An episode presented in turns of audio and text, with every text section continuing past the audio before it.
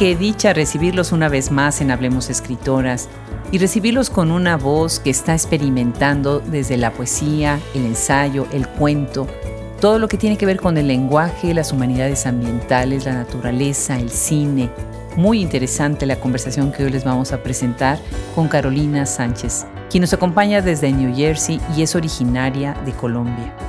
Su libro Viaje, Voyage, publicado en Ultramarina Cartonera, es una excelente exploración de una película que fue un clásico, Stoker, de Andrew Tarkovsky. Ha publicado también cuento en otras plataformas y colaboró en el libro Un gabinete para el futuro, que coordinó ella junto con Gisela Jefes, Alejandro Ponce de León y Cristian Vázquez. Yo soy Adriana Pacheco y es un gusto tenerlos una vez más en este espacio no dejen de seguirnos cada semana, de visitar nuestra página web, de escuchar el audio en todas las plataformas más importantes que hay, de visitar nuestro canal de YouTube y de ir a nuestra tienda Shop Escritoras. La única manera que podemos hacer visible el trabajo de escritoras, de traductoras y de críticas es leyéndolas. Vayan, tenemos maravillas de diversos países del continente, España y Estados Unidos. Muchas gracias y que disfruten esta conversación. Pues una de las cosas que sucedieron dentro de la Feria del Libro en Nueva York fue haberme encontrado con escritoras maravillosas, haberlas escuchado en el público, me encantó, hicieron muchas lecturas y la verdad es que la feria fue una cosa verdaderamente inspiradora. Y una de esas voces que encontré ahí, aunque yo ya la conocía mucho antes, afortunadamente gracias a Deyanira Álvarez y a Ulises González, yo ya la conocía mucho antes, pero ahí pues la pude conocer en persona y escucharla. Carolina Sánchez, bienvenida. Gracias Carolina por aceptar esta invitación. Muchas gracias a ti, Adriana, por la invitación. Me parece muy valioso el trabajo que haces con Hablemos Escritoras, de difundir la literatura escrita por mujeres y te agradezco mucho la invitación. Al contrario, al contrario. Además, sabes que me encanta, Caro, que eres colombiana. Entonces hemos crecido ya poco a poco en conocer más voces de Colombia. Bueno, estuvimos ahí en la Feria del Libro que estuvo Pilar Quintana, qué gusto.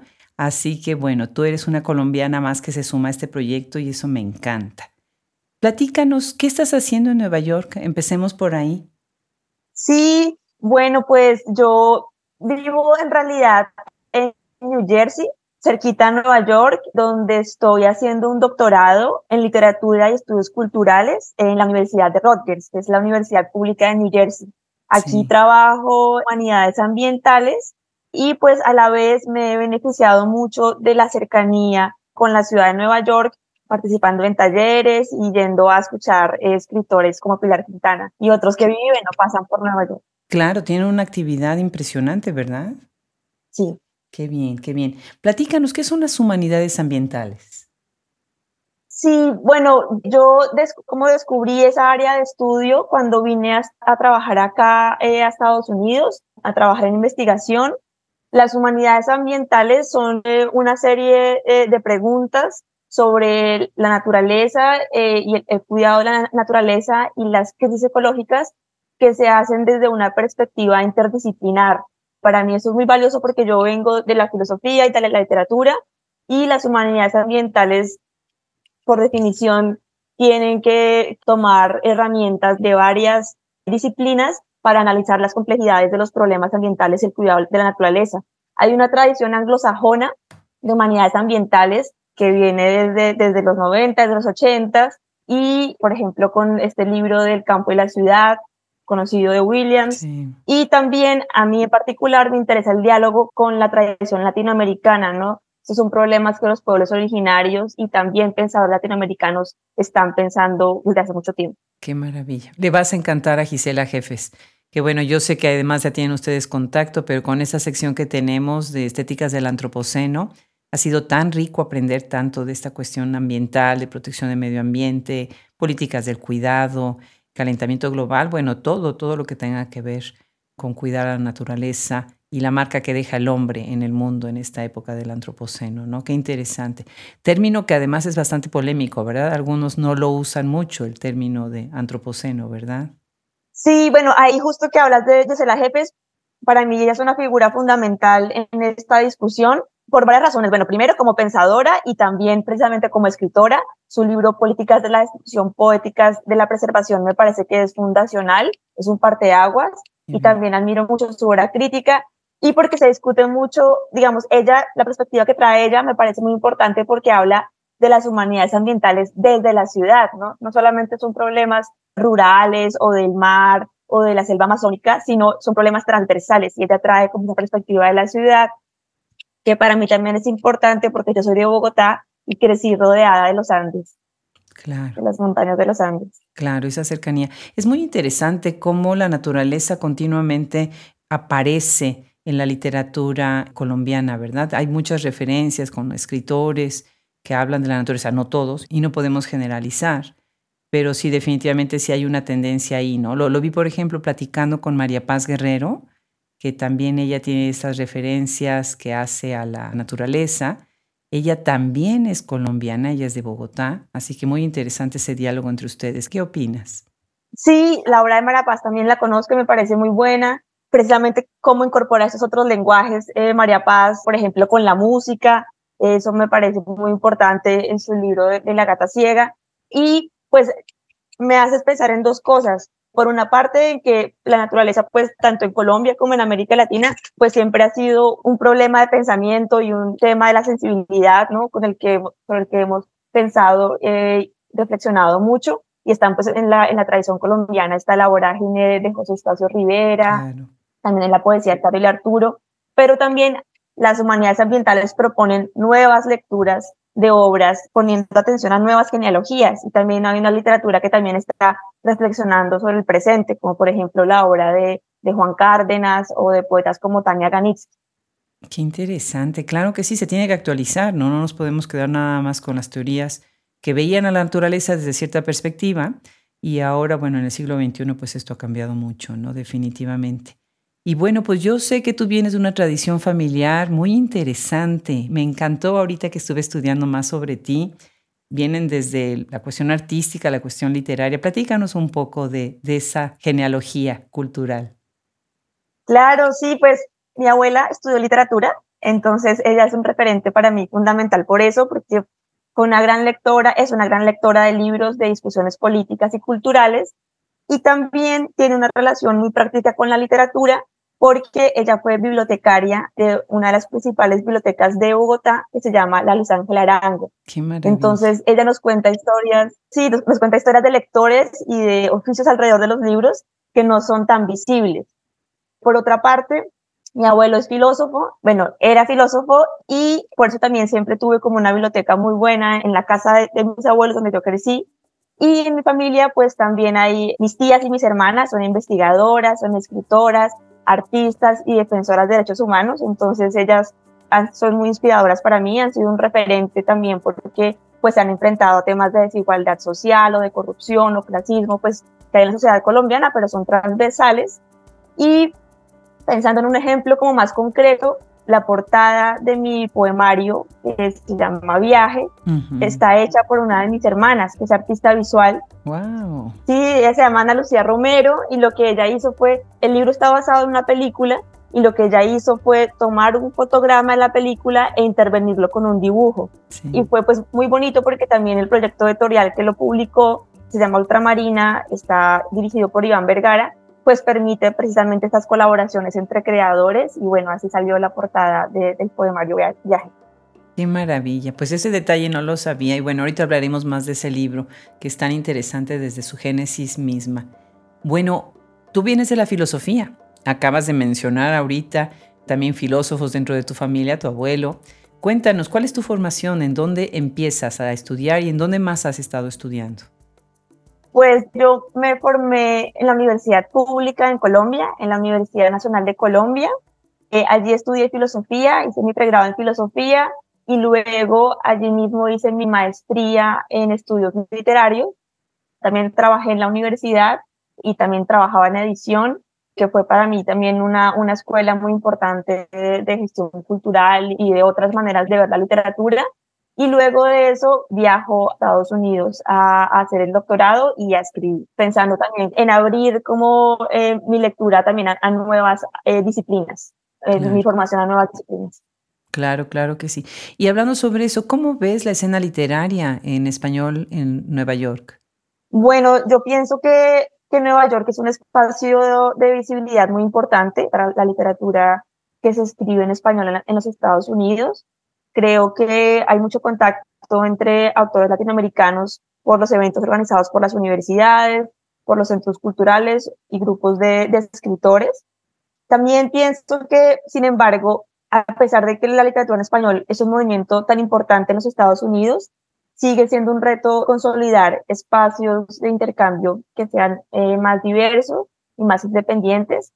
Y también sigue siendo un reto que los libros circulen de maneras más masivas en la industria del libro norteamericana. Y quiero pues, destacar ahí dos iniciativas que me parece que van en dirección de, solucionar ese tipo de retos. Una de ellas es la librería eh, Word Up, que queda en Nueva York, en un barrio que se llama Washington Heights. La librería es muy interesante porque permite, eh, abre espacios para autores emergentes y tiene una fuerte relación con el barrio que tiene una mayoría dominicana.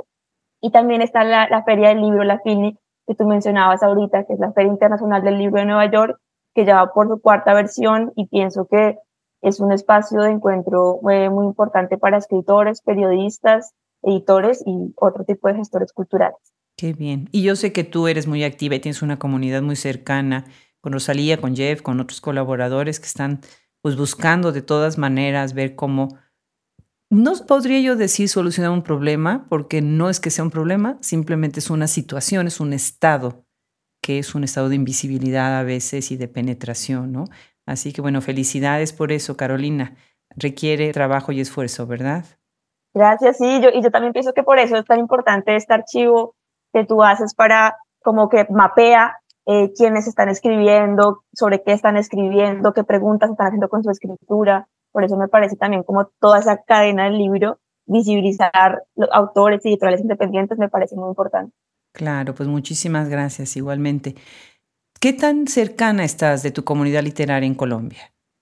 Bueno, pues mi libro se publicó también en Colombia, como al año que se publicó acá en, en Estados Unidos.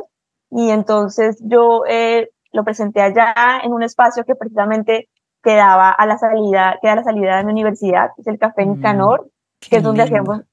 Sí, fue muy, fue muy especial porque allí es donde hacíamos las tertulias literarias y filosóficas luego de la universidad, le decíamos el auditorio adjunto a ese café.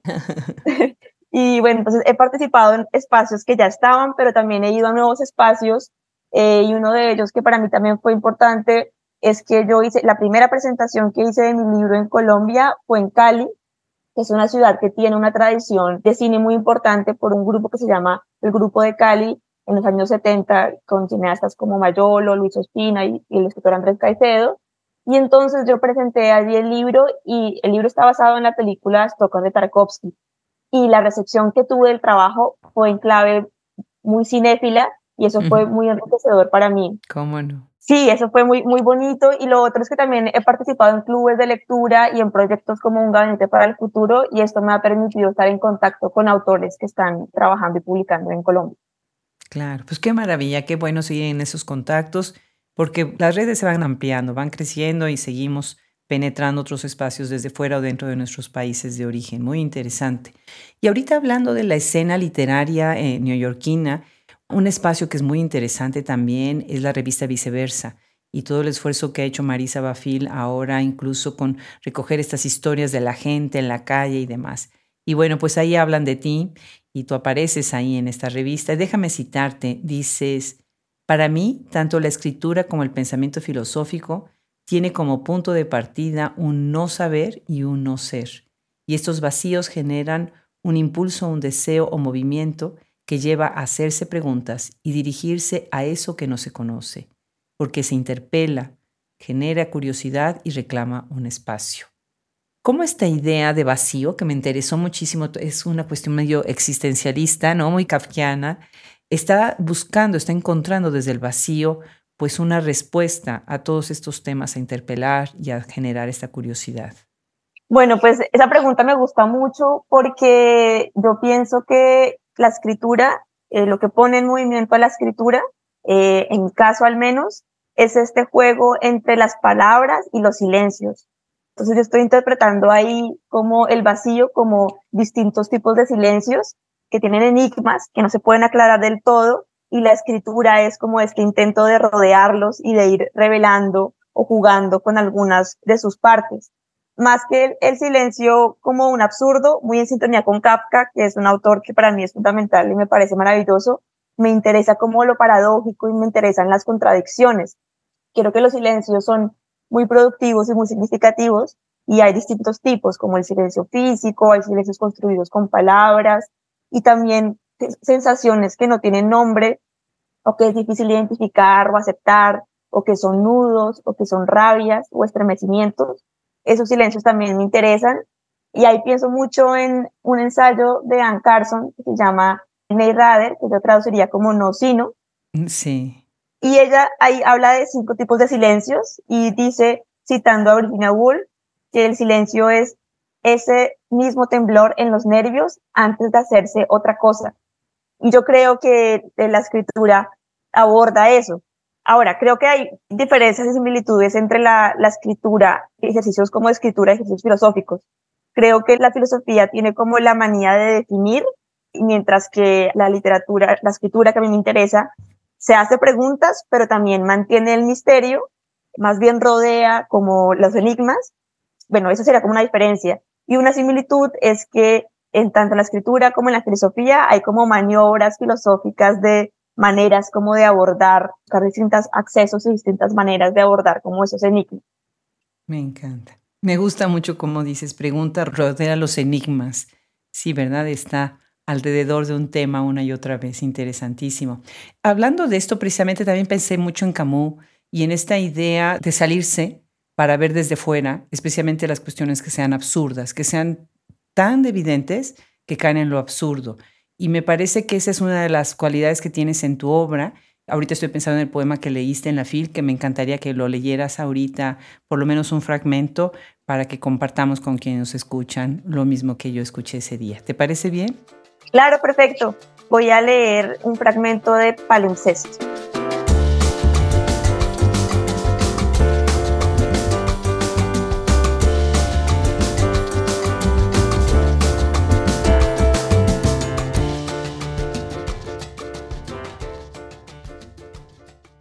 Palimpsesto. Recordar. Sacar algo del agua. No dejar que se hunda recuperar una presencia, presencia de pájaros, presencia de la voz vidriosa de mi abuelo, sus cartas guardadas por otro, las pocas historias que nos contó, sus libretas con notas dispersas, con dibujos de caballos y palmeras, archivar, robar recuerdos, espiar. Un archivo es una imagen nueva, se transforma a medida que se arma, una imagen con grietas donde a veces es posible refugiarse, a escuchar el silencio de la tierra a donde el viejo acudía, guiado por el llamado de sus ancestros campesinos, guiado por su madre costurera que hablaba con los mirlos y los insectos, guiado por la voz de pájaro invisible de su hermana. Volvía a la tierra que cubrió demasiado pronto a sus amigos en el país de muertos vivientes que se erigen como palmas de la montaña. Siguiendo el llamado, el abuelo salía de los libros en los que creía y no creía para inclinarse ante las capas de tierra, a sembrar flores, para hacer visible el color, para tocar la piel, que es la voz de alguien más. Qué belleza. Yo no sé, ¿tu abuelo leyó este poema? ¿Lo escuchó en algún momento? Eh, no lo escribí cuando murió, lastimosamente. Eh, ese texto es sobre él, ese texto palimpsesto, que además es un experimento entre narrativa y ensayo, es como un poco un texto sobre la memoria y el duelo, y no alcanzó a leerlo, pero leyó otros poemas. Sus reacciones me acompañan mucho. Qué maravilla, pues qué bonito tributo. Fíjate que he notado mucho una presencia en la literatura de los abuelos. Y me encanta, bueno, yo soy abuela, mi marido es abuelo también ya, y me encanta esas relaciones y esos tributos que de alguna manera se recogen con la literatura de algunos escritores y escritoras, ¿no? Magnífico. Y bueno, pues ya nos estamos acercando a tu obra. Ya mencionaste un par de veces tu libro, que además me pareció genial. La premisa me encanta, me regresaste una película del 78, 79, eh, Stalker, que fue, pues en su momento fue una, una película muy complicada por toda la historia, toda la trama, ¿no? Y Andrei Tarkovsky, no muy conocido para muchos medios, ¿no? Irrumpe con esta película con un tema muy innovador. Y bueno, ahora que estamos viviendo lastimosísimamente la situación con Ucrania y leerte a ti, pensé en muchísimas cosas, ¿no? Platícanos un poco cómo te surge esta idea y de qué manera ahora estás viendo que tu mismo libro se está como que actualizando, ¿no? Interesantísimo, a pesar de haber sido publicado en 2020, está ahorita pues regresando a la conversación desde otra manera, en una época post-pandemia, en una época dentro de Ucrania, ¿no? Y todo lo que estamos viviendo en catástrofes ambientales. Muchas gracias por la pregunta sobre el libro. Yo vi la película de Tarkovsky y me impactó mucho. Me llamó la atención que es una película que casi no tiene palabras, sino que yo sentí que contaba la historia a través de esas imágenes de paisajes que me parecieron muy enigmáticas porque eran como una naturaleza en ruinas postindustriales y esas ruinas junto con el espacio físico formaba como un cuerpo, un todo vivo. Y me interesó como que en esta película hay una catástrofe, se sabe que ocurrió una catástrofe, pero nunca se define cuál es la catástrofe, sino que está latente en la atmósfera. Está ahí, pero no está del todo definida. Entonces yo también de ahí pienso que viene como esa fuerza como premonitoria tal vez, pero que es como puede ser la catástrofe, la, la de Chernobyl. Han dicho mucho que la película Tarkovsky tiene que ver con eso. Y yo siento que de pronto como la descripción del, del paisaje y esas ruinas habitadas es lo que hace que el libro parezca que estuviera hablando de una experiencia que nos es familiar. Y pues en este libro yo hago como un recorrido a través de poemas por esta atmósfera ruinosa donde la catástrofe como que está latente y yo construí como unas voces poéticas que en medio de este mundo eh, están buscando como sus propios deseos. Esas voces poéticas son como unos personajes arquetípicos, un escritor, un científico y un guía, y ellos están explorando este espacio. Uso ahí mucho la, la idea de la puerta para hablar del propio deseo, de llegar al umbral, de buscar el propio deseo en ese espacio. Y además me interesaba jugar con la idea del deseo y la idea del viaje. Eh, por eso el título del libro es Viaje, porque por definición misma el deseo no se cumple, porque cuando el deseo se cumple deja de ser deseo. Entonces es justamente el camino de formularlo y el camino de, descubrirlo lo que me interesaba. Y yo planteé un recorrido en el libro. El, libro tiene las siguientes partes, cuerpo mapa, que es el inicio del viaje, donde las voces poéticas están planteándose recorrer este espacio enrarecido. Eh, las orillas se desdibujan, que sigue como el camino largo y azaroso de la búsqueda de los deseos íntimos, que a veces quieren saberlo y a veces no tanto, porque también hay algo como peligroso también en esos deseos y, posiblemente, por ejemplo, desde la perspectiva del científico, está relacionado con problemas como ambientales o de dominio de un espacio, pero nunca es muy claro del todo. Luego sigue Puerta, donde hago como algunas reflexiones sobre la escritura, Sin Espejo, que es un neologismo con la palabra cine, que son como algo ahí como una especie de dobles y juegos con el medio, y termina la última sección del poemario, se llama Aguar el silencio, que es como una reflexión sobre el final del viaje y lo que saca del viaje. Y bueno, otro detalle ahí más editorial que quisiera mencionar es que el libro es una edición bilingüe y fue traducido al inglés por el poeta Ariel Francisco, que es un ecopoeta estadounidense que me parece muy interesante, que además también tiene eh, padres dominicanos y guatemaltecos, entonces ahí también se juntaron como distintas voces que están preocupadas por estos problemas. Claro, claro, magnífico. Y además con el sello editorial Ultramarina Cartonera, que es también muy en vanguardia, buscando abrir espacios a nuevas voces y a nuevos temas. Entonces me parece muy interesante la combinación de todo. Tu libro en general además es una cuestión muy exploratoria en cuestión del lenguaje, ¿no? Me parece muy relevante, llama mucho la atención el uso de los sustantivos, que sustantivar tanto jala la atención a los objetos, ¿no? No tanto a las acciones, sino a los objetos. Y eso como que queda en un momento de observación, como si estuviéramos observando las cosas, ¿no? Y me parece también mucho como a través de estos sustantivos, de estos objetos, estás creando esta espacialidad. Nos ubicas muy bien dentro de los espacios como si fuera un set de película, que eso me parece muy interesante hacerlo a través de la poesía, ubicarnos dentro de este set cinematográfico, ¿no? Me parece que ahí has tenido, tuviste otras lecturas y otras influencias a lo largo de la escritura de este libro, ¿verdad? Sí, Sí, pues bueno, justo en esta escritura del libro para mí era importante desarrollar mi propia manera de abordar las imágenes distinta a la de la película, establecer mi propio proyecto estético. Entonces, mientras para Tarkovsky lo que a él interesa es el tiempo, él está obsesionado con la idea del tiempo y tiene este libro que se llama Esculpir en el tiempo, a mí me interesaba el espacio, como mencionas. Entonces, en la búsqueda poética de este libro, exploro espacios físicos, mentales, simbólicos, espacios de la escritura, el silencio como espacio, y me interesaba cómo este ambiente enrarecido hace que veamos todo como por primera vez, ¿no? Nos hace como maravillarnos ante los objetos y buscar un indicio como en cada objeto o paisaje o, interacción que va apareciendo en ese espacio que está vivo, pero que también está enfermo y que es como peligroso. Entonces, ahí también vuelvo como a lo que me dices sobre la filosofía y pienso que las orillas entre la filosofía y la poesía son más difusas de lo que parecen. Pienso que, por ejemplo, alguien que reflexiona sobre el lenguaje que ha sido importante para mi escritura es Wittgenstein en sus investigaciones filosóficas, porque él se pregunta mucho por ver, ver y ver cómo hace esta distinción y se pregunta mucho cómo el lenguaje funciona como una especie de dedo que señala algo que no se puede nombrar del todo. Entonces, eso para mí es importante y también pienso que, por ejemplo, alguien como Kafka es un escritor profundamente filosófico y pienso en su texto Ante la ley, al que le intenté hacer un homenaje en el poema de, La Puerta. Y para hablar del camino de la película, hice unos juegos en esa sección que se llama Las orillas se desdibujan, hice unos juegos con las paradojas de Zenón de Lea.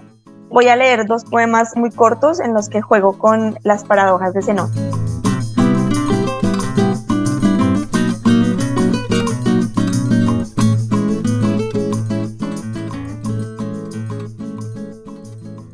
El camino solo sabe hacerse más largo, volver a empezar y volver a empezar. La distancia se divide en dos, una y otra vez. Los pasos no saben articular los fragmentos de la línea recta. El camino solo sabe hacerse paradoja, perseguir un gesto que se transforma. El camino es siempre oblicuo. Qué maravilla. Esto de las paradojas creo que también lo retomas en otros, de otra manera, en otras publicaciones que tienes en revistas, ¿no? Como que siempre estás jugando, tienes esta idea de la paradoja en tu obra, ¿no? Sí, a mí me interesan mucho las paradojas porque permiten explorar las contradicciones y además también tiene, tiene que ver con esto de lo que está como detrás de las preguntas que nos hacemos, ¿no? Como dos cosas se contradicen pero tienen cierta verdad al mismo tiempo entonces creo que son como juegos con la verdad muy propios de la ficción y de la literatura. Claro. Y además, si explora uno desde ese punto de vista, también se abre uno el espacio para meter imagen, meter ritmo, meter música y poder todavía ampliar muchísimo más este análisis, esta exploración. Y a ti te gusta también por ese lado intervenir de alguna manera a la falta de puntuación, meter un ritmo, meter una respiración dentro de lo que se está leyendo en tu poesía. Se ve mucho como a veces está tan ausente y de repente acelerada con estas enumeraciones, ¿no? Que vas enfatizando, enfatizando, que estás enumerando, enumerando. Muy interesante. Cuéntanos sobre tu técnica y esta manera de escribir tan rápida. Bueno, pues a mí me gusta como experimentar con la escritura, como que en cada proyecto que hago intento hacer una, una experimentación. En este caso del poemario Viaje, me gustaba hacer como la experimentación, fue hacer un poco el proceso inverso de que se hace en la relación entre palabra e imagen. Entonces no fui como normalmente se toma un, una novela, un cuento y se vuelve una película, de lo que se puede derivar en un poemario de la película, al revés. Y también lo experimental consiste en que el libro puede leerse como un solo poema narrativo largo o como una serie de poemas cortos. Y en estos poemas cortos hay poemas narrativos, hay otros que son más fragmentarios, hay unos juegos con neologismos, hay un juego con la repetición, por ejemplo, de viaje, que juego a hacer como definiciones a lo largo de la obra, definiciones cortas que aparecen en, distintos momentos, que es como un ritmo o como un leitmotiv más simbólico, pero también e, es uno de los juegos que hice y hay otros poemas que son más largos, como señalas la puntuación marca como otra cadencia. Y bueno, otra cosa experimental que descubrí después en una conversación con Tania Ganitsky, que también escribe sobre esto, que es sobre la película Solaris, es como la pregunta sobre si existe poesía de ciencia ficción, que yo siento que estamos de alguna manera las dos apuntando ahí, pero bueno, es una pregunta abierta. Claro, qué maravilla. Bueno, pues tienes otra faceta, también escribes cuento. Y eso me gusta porque, bueno, es otra disciplina, es otra manera de ver el texto, de ver el tema que quieres abordar. Y ahorita estoy pensando en uno que leí que se llama Mala Hierba. Y bueno, ¿quieres platicarnos un poco de tu lado como cuentista? Sí, ese texto de Mala Hierba fue el primer cuento que publiqué eh, hace ya un rato, cuando estaba todavía en la carrera de filosofía en Bogotá. Ahí me parece importante como la idea del montaje, como que yo estaba empezando a hacerme preguntas sobre el montaje en la escritura y quiero retomar algo que dijo mm, Fátima en este programa y que con lo que me identifico y es que ella dice que lo que le interesa es la exploración en el lenguaje más que algún género específico. Yo me identifico con eso también porque pues me gusta explorar lo narrativo, estoy de hecho ahora trabajando en textos narrativos, pero siento que lo que hago es como seguir una inquietud y luego por el camino como se va resolviendo más la forma. Entonces, este cuento hace parte como de, ese camino y me interesan como esta idea de montaje que para mí también es importante que me hizo reflexionar en un taller Juan Cárdenas sobre esto, es como las estructuras del texto y las hibrideces que puede permitir. Entonces a mí me interesan mucho las hibrideces entre distintos géneros, por ejemplo, y cómo se contaminan en el mejor sentido de la palabra la poesía y la narrativa. Sí, qué maravilla. Sí, la cuestión experimental en tu obra me parece muy, muy interesante. Hay otro texto tuyo en donde aquí estás dialogando con Anne Carson, ¿no? Están ahí, hay un juego con Anne Carson muy interesante. ¿Quieres platicarnos también sobre esa influencia que tienes? Sí, pues bueno, a mí me interesa trabajar la escritura desde una perspectiva amplia, entonces también he hecho traducción. Ese texto que señalas es una traducción que hice del ensayo No Sino, Gather de Anne Carson. Sí. Y a mí me interesa porque ella, especialmente el ensayo sobre la traducción y sobre lo intraducible, y termina con una suerte como de textos experimentales, que son dos tipos de textos experimentales. Uno son mantener la sintaxis de un poema antiguo e ir cambiando las palabras. Entonces yo hice la traducción y luego hice mi propio, me inventé un propio, un poema. Mm. Eh, también hizo este, este poema, un poema que se llama Al azar, los pueblos cicládicos, que reorganizó según una herramienta digital, que es algo que también hace de una manera muy interesante Cristina Rivera Garza. Y lo que hice yo fue ahí traducir el poema y bueno, me interesan esa serie de discusiones sobre considero que las traducciones son versiones y también tienen un valor importante. El original también es una versión de, de, un ejercicio de escritura. Y lo que he estado trabajando últimamente también tiene que ver con cómo en los textos conviven poesía y narrativa. Por ejemplo, Palincesto es un texto donde surge eso. Otro texto que publiqué hace poco en una revista virtual que se llama Papel de colgadura, se llama Seguir el viento, dar la mano, y ahí conviven narrativa y ensayo. Pues qué actividad, qué increíble. Un día tienes que venir a hacer una cápsula, hablemos de, para hablar de Ann Carson. Yo creo que ya necesitamos abrir un espacio también a esta gran figura. Lo hicimos con Virginia Woolf en su momento. Y bueno, me encantaría en algún momento cuando tengamos las dos tiempo que vengas al espacio a hablar de Ann Carson porque es un, es un referente importantísimo. Me encantaría, gracias. No, feliz, feliz de la vida. Y fíjate que nos llegó un librito muy bonito, pero muy bonito, que nos mandó Gisela Jefes para nuestra tienda online Shop Escritoras. Y desde que llegó, bueno, desde que ella me platicó del proyecto, me encantó. Se llama Un Gabinete para el Futuro. Lo edita Editorial Urdimbres y lo editas tú con Gisela, con Alejo Ponce de León y Cristian Vázquez. Cuéntanos de Un Gabinete para el Futuro. Sí, ese libro fue un proyecto en el que me hizo muy feliz colaborar. La premisa del libro es la siguiente. Es un libro que tiene 26 autores y les invitamos a que escogieran un objeto que fuera importante en su vida cotidiana, con el que tuvieran una relación afectiva y eh, le tomaran una foto de ese objeto y escribieran a la vez un texto sobre ese objeto en el que también reflexionaran sobre el impacto ambiental de ese objeto, las ausencias y presencias que la existencia de ese objeto permite y cómo la idea era como hacer un museo para que ellos expusieran ese objeto en un museo del futuro en el que el mundo como lo conocemos se hubiera extinguido. Entonces, esa fue la, la premisa del libro que además propuso eh, Gisela en un taller que dictó en una taller de escritura abierta a todo el mundo, que dictó en una conferencia de las universidades de Chicago, eh, que está organizada por Cristian Vázquez, coorganizada por Cristian Vázquez, y pues nosotros algunos miembros de otro proyecto del que hago parte, que se llama la Plataforma Latinoamericana de Humanidades Ambientales. Estábamos allí, tomamos el taller y luego surgió como esta emoción colectiva de seguir haciendo algo con esos materiales, esas reflexiones y editamos este libro. Está lindísimo, se los recomiendo muchísimo. Fíjate que cuando lo vi, yo traté de hacer el mismo ejercicio. Dije, bueno, si a mí me pidieran hacer esto con un objeto, ¿cuál sería? Y me pasó algo muy curioso. La casa familiar, lo que nosotros llamamos la casa familiar en la familia, está en Puebla, mi ciudad natal, que es la casa en donde se celebran las Navidades, nos reunimos como más la familia extendida, ¿no? Y la casa en Austin es una casa que obviamente tiene su espacio, pero es muchísimo más en la cuestión moderna. Y en la casa de Puebla es donde están mis objetos.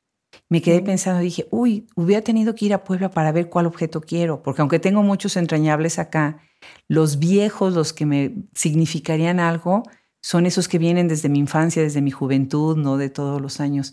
Y pensé interesante esta idea de tener el objeto, tener el texto, tener reflexión, y en ese momento a través de extrañar el objeto, estás reflexionando también tú en dónde estás ubicado en el mundo, ¿no? Me pareció muy interesante el libro. Qué bello, qué bello, yo quiero ver de, esto, de, tu objeto. porque también es una relación entre territorios y yo me identifico mucho con lo que dices porque creo que también uno habita al mismo tiempo en distintas casas, sobre todo cuando uno vive por fuera y nació en otro país. Sí, sí. Cuando estamos en la diáspora, ¿no? Estamos a veces encindidos, estamos divididos. Y el objeto, Carolina, es una rana que es uno de mis pisapapeles más usados y más favoritos, que ha vivido conmigo muchísimos años. Y la rana, pues ya te imaginarás, después de tantos años, cómo está, en qué estado está, muy pesada, es de metal. Ese hubiera sido el objeto. Lo pensé y dije, ese, ese hubiera sido. Ay, qué bonito. Genial, genial. Pues Carolina, qué gusto todo lo que están haciendo. Me emociona, me entusiasma la gran fuerza, las alianzas que tienen como ustedes mismos están buscando la manera de no desconectarse con sus países de origen y al contrario, enriquecer muchísimo la conversación. Y bueno, para cerrar, eh, me gustaría que nos leyeras el inicio de tu libro. Me parece que va a ser un muy bonito cierre de viaje, Voyage, de Ultramarina Cartonera, publicado en 2020. ¿Te parece? Sí, perfecto. Y también quiero aprovechar para agradecer esta conversación y, hacer parte de, este archivo con gente que admiro tanto. Al contrario, está completo ya. Ahora contigo todavía se enriquece más. Muchas gracias, muchas gracias. Bueno, voy a leer el poema. Deseo. Primer movimiento. Viento que anima el cambio de un fotograma al siguiente. Hilo que cose el cuerpo a los días. Pues de nuevo un abrazo hasta Nueva York desde Austin, Texas. Muchas gracias por la invitación. Pues con esto despedimos a Carolina Sánchez y le damos las gracias por haberse sumado a este podcast. Le damos también las gracias a Deyanira Álvarez y a Ulises González por haber hecho posible este encuentro. Gracias también a los colaboradores que hacen posible Hablemos Escritoras, Fernando Macías, Ingeniería de Audio, edición de podcast Cristian Josefi, social media Brenda Ortiz, Wilfredo Burgos Matos, Alejandra Márquez, Fran Denstedt, Gaele Calvez, Gisela Jefes, Rosemary Salum, Juliana Zambrano, Liliana Valenzuela. Es un placer contar con este equipo y es un placer también contar con todos ustedes. Yo soy Adriana Pacheco y nos escuchamos muy pronto.